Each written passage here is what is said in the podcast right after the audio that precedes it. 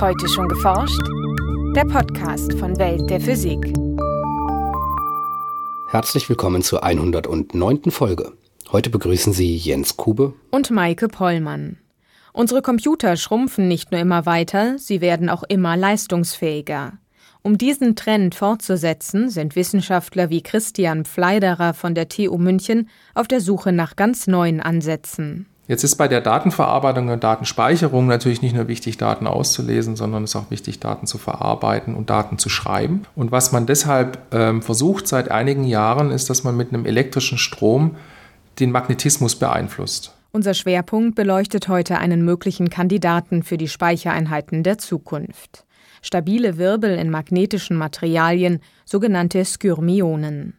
Zwar steht die Forschung daran noch am Anfang, doch wäre es mit ihnen prinzipiell möglich, Informationen mit Hilfe von elektrischem Strom direkt in ein Material zu schreiben, und dazu bräuchte man deutlich weniger Energie als heute. In den Nachrichten zeigen wir, wie Forscher mit Viren elektrischen Strom erzeugen, berichten über schwarze Löcher, die das Universum einheizen, und über einen Vulkanausbruch unter Wasser.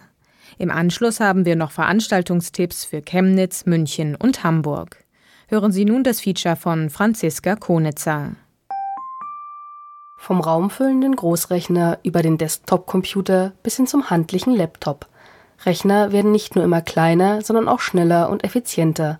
Damit sich diese Entwicklung auch in Zukunft fortsetzt, müssen Daten künftig noch schneller geschrieben und ausgelesen werden. Weltweit suchen Forscher nach geeigneten Lösungen.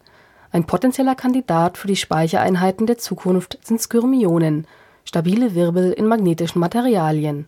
Christian Pfleiderer von der TU München erklärt, wie man sich ein Skyrmion vorstellen kann. Ganz einfaches Bild ist ein Tennisball. An einem Tennisball stehen einfach die Härchen sozusagen nach außen ab. Und jetzt stell dir mal vor, du versuchst den Tennisball zu kämmen.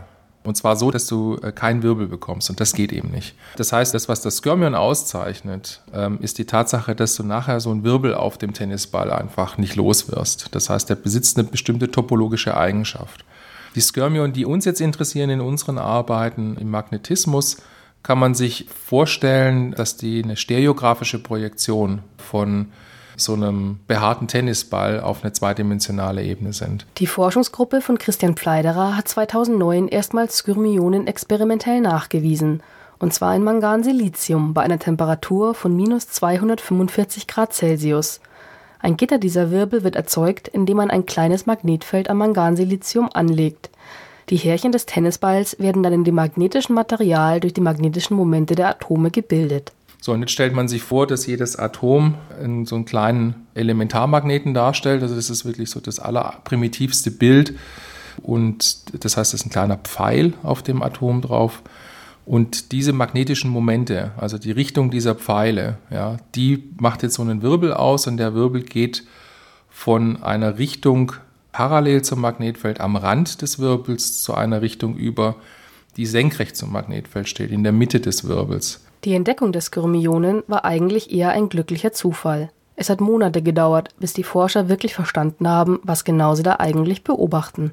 Doch dann war die Aufregung groß. Seit dieser Entdeckung der Skyrmionen sind zwar nur drei Jahre vergangen, seitdem ist das Forschungsinteresse aber rapide gewachsen.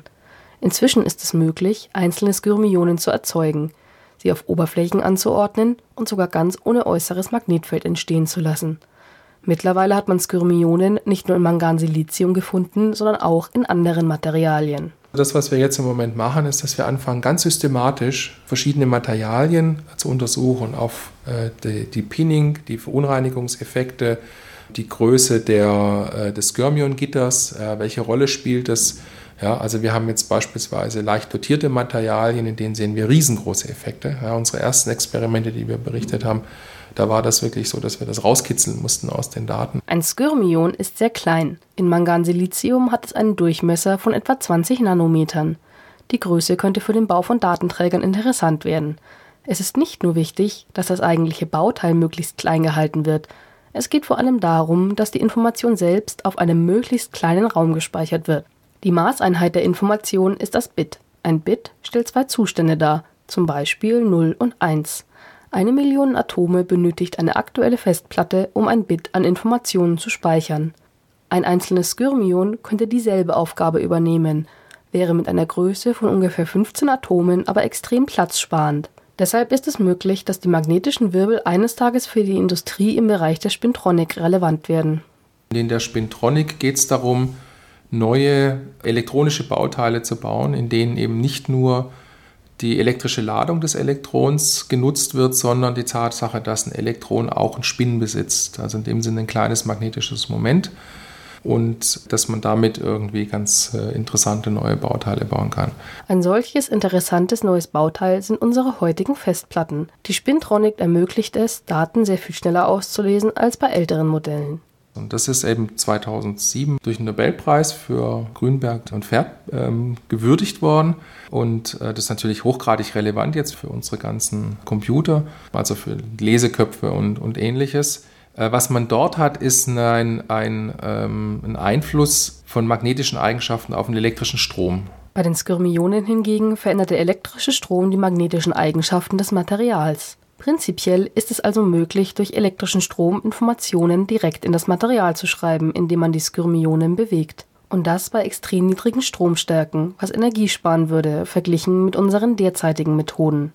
Vor kurzem hat das Team um Christian Pfleiderer eine Methode entwickelt, mit der die Skyrmionen rein elektronisch im Material bewegt und untersucht werden können. Die Windungszahl des Skyrmionenwirbels erzeugt ein fiktives Magnetfeld. Bewegt sich dieses Magnetfeld, so erzeugt es ein elektrisches Feld und dieses kann gemessen werden. Im Moment handelt es sich zwar um reine Grundlagenforschung, doch vielleicht lassen sich Musik, Filme, Bilder irgendwann einmal in Skyrmionen speichern. Nachrichten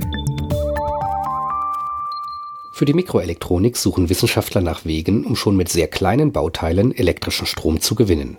Eine Forschergruppe hat dazu einen neuen Ansatz gefunden.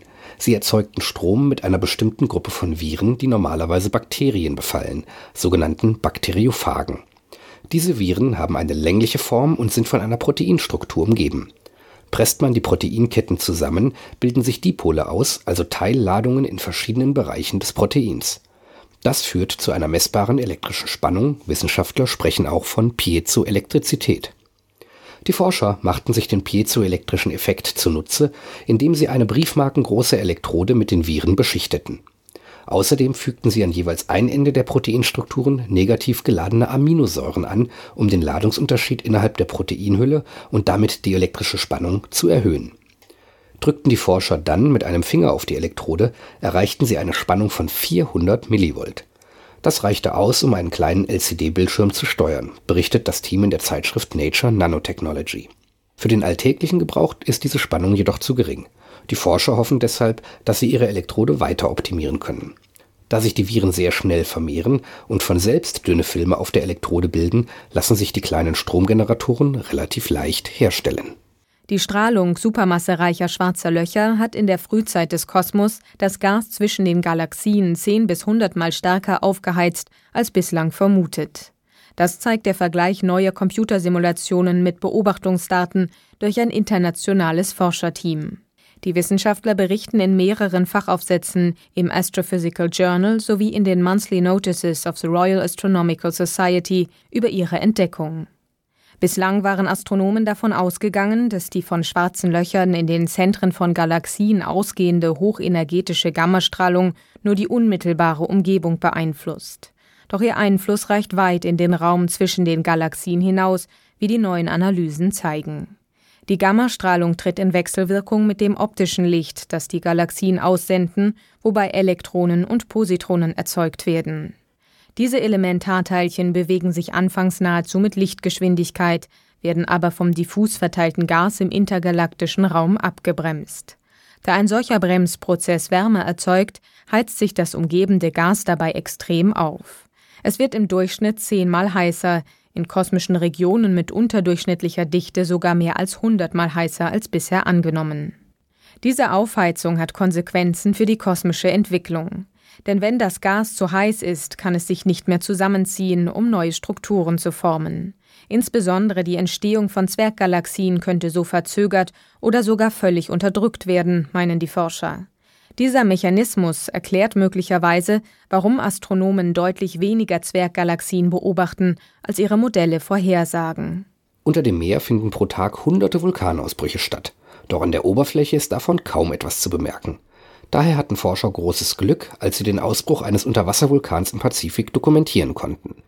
Das Expeditionsteam der FS Sonne, dem Forschungsschiff des Geomar Helmholtz Zentrums für Ozeanforschung in Kiel, war 2011 zwischen Neuseeland und den Tonga-Inseln unterwegs. Die Wissenschaftler untersuchten unter anderem den Unterwasservulkan Monowai, der rund 400 Kilometer südwestlich von Tonga liegt. Mit Echoloten stellten sie die Wassertiefe über dem Vulkan fest, und zwar einmal Mitte Mai und ein zweites Mal Anfang Juni. Überraschenderweise hatte sich die Wassertiefe bei der zweiten Messung deutlich geändert an manchen Stellen hatte sie um mehrere Meter zugenommen, an anderen war das Wasser dagegen viel weniger tief als zuvor. Wenige Tage nach der ersten Messung hatten Seismometer auf einer nahegelegenen Insel akustische Signale aufgezeichnet, die aus der Nähe des Vulkans kamen.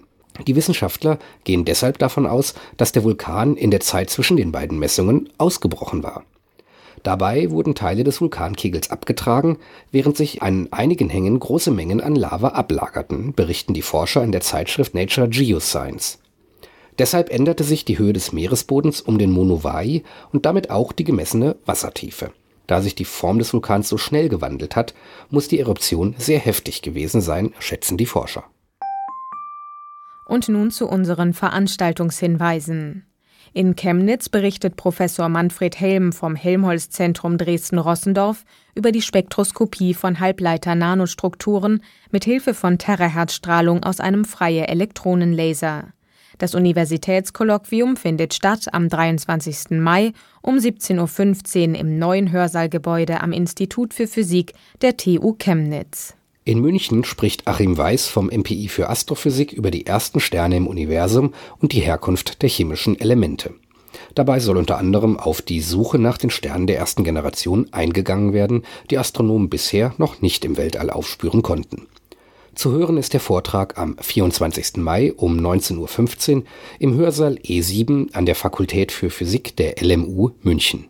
In Hamburg hält Carsten Büßer vom Forschungszentrum DESI den Vortrag Cool Runnings, kalte Technologie für schnelle Teilchen. Darin wird der Weg von der Grundlagenforschung an neuen Beschleunigerprinzipien bis hin zum Bau der darauf basierenden Zukunftsprojekte bei DESI dargestellt. Begleitend zum Vortrag findet eine Fotoausstellung zum Thema statt. Am 30. Mai um 19 Uhr im Hörsaal des DESI in Hamburg-Bahrenfeld. Das war's für heute. Bleiben Sie wissenschaftlich und laden Sie uns auch nächstes Mal wieder herunter. Welt der Physik wird Ihnen präsentiert vom Bundesministerium für Bildung und Forschung und der Deutschen Physikalischen Gesellschaft.